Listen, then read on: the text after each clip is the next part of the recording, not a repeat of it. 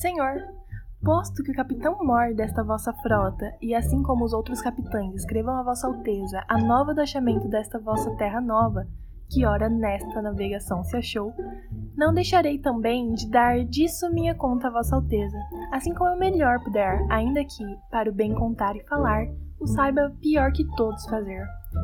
Tome, Vossa Alteza, porém, minha ignorância por boa vontade, e creia bem por certo que, para aformosear nem afear, não porei aqui mais do que aquilo que vi e me pareceu.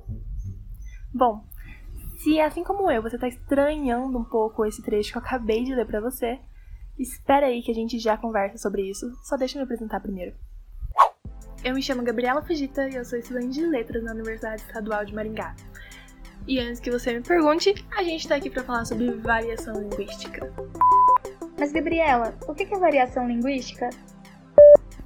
Ó, oh, pensa assim: o português que você usa quando você tá na sua roda de amigos ali na sala de aula é o mesmo português que o seu diretor usa quando ele vai passar para dar recado na sala de aula? Provavelmente não né? Até porque o seu diretor tá trabalhando ali e tudo mais. Então, normalmente, ele vai falar de uma forma mais formal, de uma maneira mais formal. Forma mais formal é mais legal, mas maneira mais formal. E isso é comum. Então, ó, com esse exemplo, você já consegue ver que o português, ele pode ter duas caras diferentes. Mas, e se eu te contar que a língua, não só o português, mas as línguas podem ter várias carinhas diferentes? É isso. A variação linguística, então, é a multiplicidade, é a variedade, é a pluralidade. Quase cuspi agora. A pluralidade que uma língua pode ter nas suas diferentes maneiras de falar, diferentes maneiras de se expressar. E eu tô aqui hoje pra te mostrar isso. Eu tô aqui hoje pra falar sobre essa beleza da variação linguística e te dar alguns exemplinhos aí. Então, vamos lá. Voltando então à leitura que eu fiz no começo desse podcast, se você teve alguma dificuldade em entender aquela leitura, seja em algum termo, tipo amorfosear, aformosear, eu nem lembro mais o que eu li, mas se você teve alguma dificuldade ali naquele trecho, tá tudo bem, sabe por quê? Porque aquele é um trecho da carta de Pero de Caminha. Então, é bem antigo, né? Se você não sabe, essa carta foi o primeiro texto literário do Brasil. Então faça as contas, porque eu não vou entrar nesse mérito. Mas ele é bem antigo, né? Então é comum que a gente não entenda um termo aqui, outro termo ali, ou estranha construção que tem ali nos períodos e tudo mais. Isso acontece porque, como eu disse, a língua na verdade, eu não disse, desculpa. Mas a língua, ela é a expressão, ela é o reflexo das variedades sociais ao longo dos períodos da história. Ou seja, a língua, ao longo dos diferentes contextos históricos, ao longo dos diferentes períodos históricos, ela vai se mostrar diferente, né? O português que a gente conhece hoje é totalmente diferente do português lá de Peru Vaz de Caminha. E essa, meu bem, é a variação linguística diacrônica, ou também chamada de variação histórica, que é a variação que acontece ao longo dos períodos da história. Mas, meu pequeno gafanhoto, não se engane, porque essa variação, né, a variação diacrônica, ela não precisa acontecer necessariamente em grandes espaços de tempo, como é entre a carta de Pero de Caminha até os dias de hoje. Ela pode acontecer em espaços mais curtinhos, tipo, da juventude da sua avó até os dias de hoje, né? Até a sua juventude E como a gente observa isso, né? Na fala. Nas gírias. Aposto que em algum momento, assim, estava passeando com a sua avó, aí ela viu um menininho ali, gatinho. Aí ela virou pra você e falou assim: Olha, minha filha, esse rapazinho aí é um panzinho. Bem que você podia dar uma paquerada com ele, uma flertada com ele. Aí você fez a Katia Sonsa, né? Porque é o que a condição ali pede. Mas aí você ficou pensando, pô, pãozinho, flertar, paquerar, sério. Bom, hoje em dia você falaria algo mais ou menos tipo assim, ah, ele é bem gato, né? Bem que podia dar uns pegas nele e tal. E essa diferença aí nos dialetos, nas gírias entre vocês, é nada mais nada menos do que variação histórica, né? Do que variação linguística diacrônica. Mas, ó, não sei se você reparou, mas eu falei ali faz a caixa sonsa.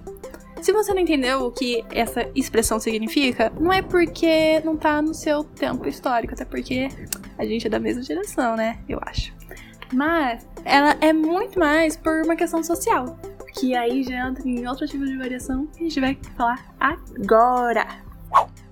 Variação diastrática ou variação social engloba ali fatores sociais, como por exemplo classe social, gênero, idade, grau de escolaridade, nicho social, né, grupo social, profissão, enfim, todos esses fatores. E fazer a Katia Sonsa tá ali num nicho específico de pessoas, que no caso é o nicho LGBT. Então, é comum que a gente não entenda gírias, expressões idiomáticas de nichos que a gente não faz parte. E tá tudo bem, não tem nada de errado nisso, na verdade. Dentro dessa variação social, acontece também algumas falas, alguns falares que muitas vezes a gente acaba julgando os outros, os falantes dessa variedade, como ignorantes, né? Como por exemplo, quando alguém fala: as meninas são muito gatas, cara. Você viu que a concordância pela gramática normativa tá errada? Mas você já ouviu alguém falar, tipo, as meninas são muito gatas? Sou estranha, não soa?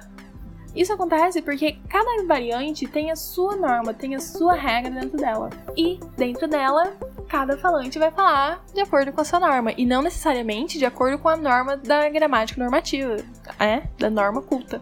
E aí você vê que, olha só, quem tá sendo ignorante na verdade é a gente, porque é a gente que não tem o conhecimento das normas das variantes.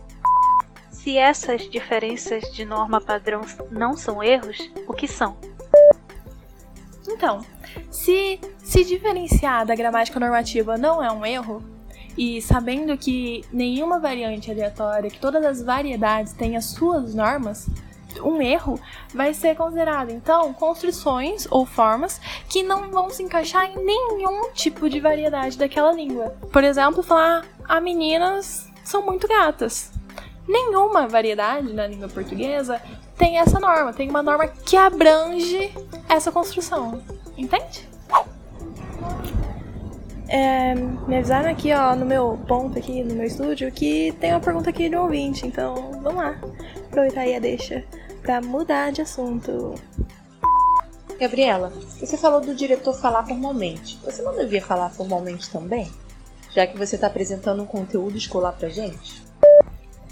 Primeiramente, muito obrigada pela pelo toque que você está me dando. Agradeço muito. É sempre bom ouvir opiniões de ouvintes. Como se realmente fosse um vídeo de verdade eu não tivesse pedido para você fazer essa pergunta. Mas olha aqui. Pois bem, você tá certo. Talvez eu devesse falar um pouco mais formal do que eu tenho falado até agora. Mas pensa bem. Pensa aqui comigo, ó. Vamos aqui usar os neurônios. Os poucos que sobraram aqui nessa quarentena. Eu tô aqui falando pra você, meu caro jovem, adolescente ou alguma coisa assim. E normalmente jovens e adolescentes não prestam muita atenção assim nas coisas quando elas são mais regradas, mais formais. Eu falo isso por experiência própria, porque também sou adolescente. Por exemplo, quando eu vou ao médico, infelizmente minha mãe não acha que eu sou tão adolescente assim ao ponto dela precisar ir comigo no médico.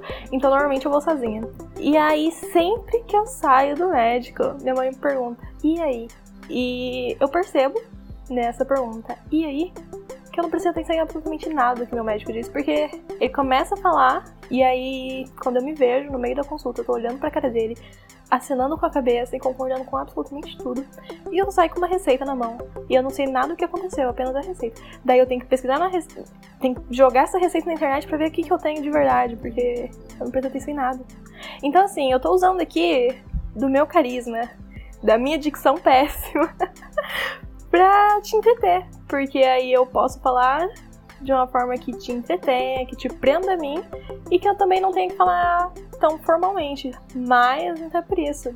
Apesar de ser um assunto acadêmico, de ser um assunto assim de conteúdo escolar, eu não preciso falar formalmente porque eu tô aqui no meu podcast. Isso aqui é o meu espaço. Mas se você quiser, ouvinte, eu posso muito bem falar formalmente. Aqui quem manda é o público. Estamos aqui em uma bela democracia podcast.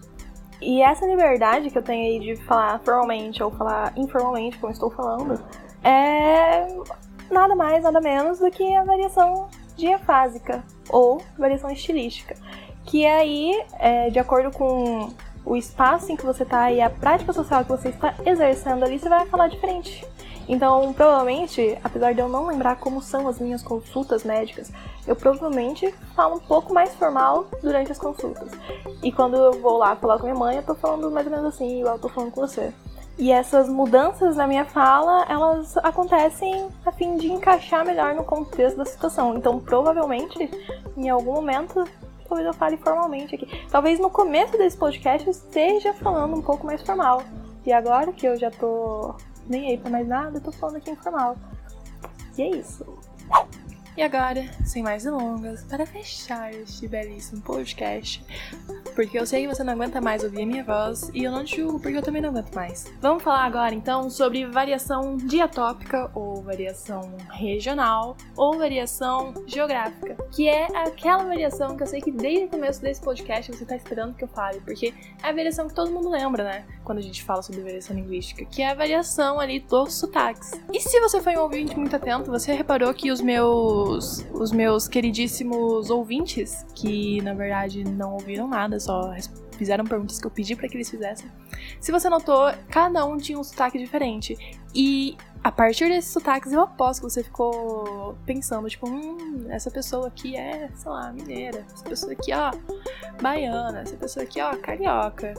Eu aposto que fez isso, porque todo mundo faz isso.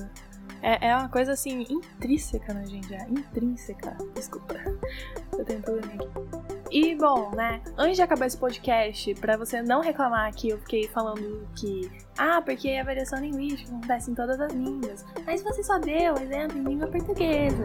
Sim, só dei exemplo em língua portuguesa porque eu não quis entrar no mérito, assim, de expor a, a minha habilidade com outras línguas. Porque eu não queria passar vergonha, na verdade. Mas ó, vou aqui dar um exemplo. Vamos pensar aqui no inglês. Tem o inglês britânico, o inglês norte-americano, o inglês nigeriano, o inglês australiano, enfim, mais vários ingleses por aí. ingleses por aí. E todos eles, obviamente, são inglês. Só que cada um tem o seu sotaque, porque cada país, cada região geográfica sofreu influência de alguma cultura diferente, sofreu uma influência diferente. E a língua reflete isso. E por isso a gente tem essa riqueza aí de sotaque. E já aproveitando a deixa, assim como a variação diastrática, a variação diatópica, né, pode acontecer da gente julgar o falante daquela variação antes mesmo de qualquer coisa, né? A gente ter esse preconceito. E esse preconceito é chamado de preconceito linguístico, mas isso é assunto para outro podcast. Meu nome é Gabriela Fugita e foi um prazer estar aqui hoje com você. Tchau, tchau!